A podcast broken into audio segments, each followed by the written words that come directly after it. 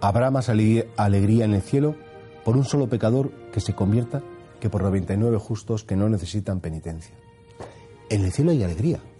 Esto es lo importante. Cuando pensamos en la vida eterna, cuando pensamos en la eternidad, algunas personas dicen, no, pues qué rollo, eternamente. Y el cielo es el espacio de la alegría. ¿Y qué es la alegría? La alegría es la contemplación del bien, la posesión del bien, el gozo de que las cosas han salido bien. Claro, aquí en la tierra la alegría completa no es fácil. De hecho, hoy, 15 de septiembre, es domingo, podríamos haber celebrado los dolores de Nuestra Señora.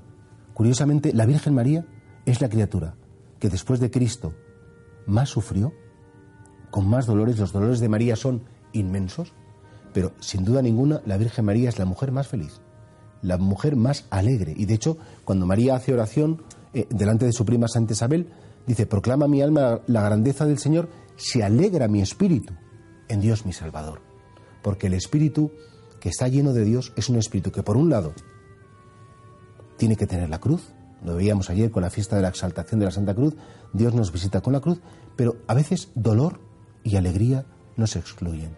Porque sí, efectivamente, sabemos sufrir, sabemos llorar, pero también tenemos que saber reír, también tenemos que saber tener esperanza. Y efectivamente, aunque esta tierra es un valle de lágrimas, así lo decimos en la salve, después, porque ella es nuestra abogada, porque ella es la que intercede por nosotros ante Jesús, el mediador entre Dios y los hombres, podremos tener y gozar las promesas de nuestro Señor Jesucristo.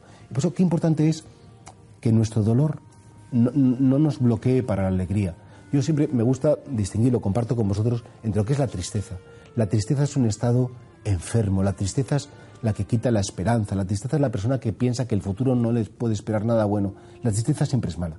La tristeza es un veneno. No me refiero a la depresión, que es una enfermedad, por supuesto, y el que la padezca, pues tiene que, pedir ayuda médica y dejarse ayudar. Pero otra cosa es el dolor.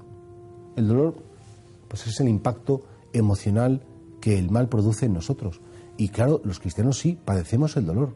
Sufrimos mucho, claro que sí, tenemos que sufrir. No es malo el sufrimiento, pero ese sufrimiento, cuando está entregado a Cristo, no es un impedimento para también experimentar un gozo muy grande.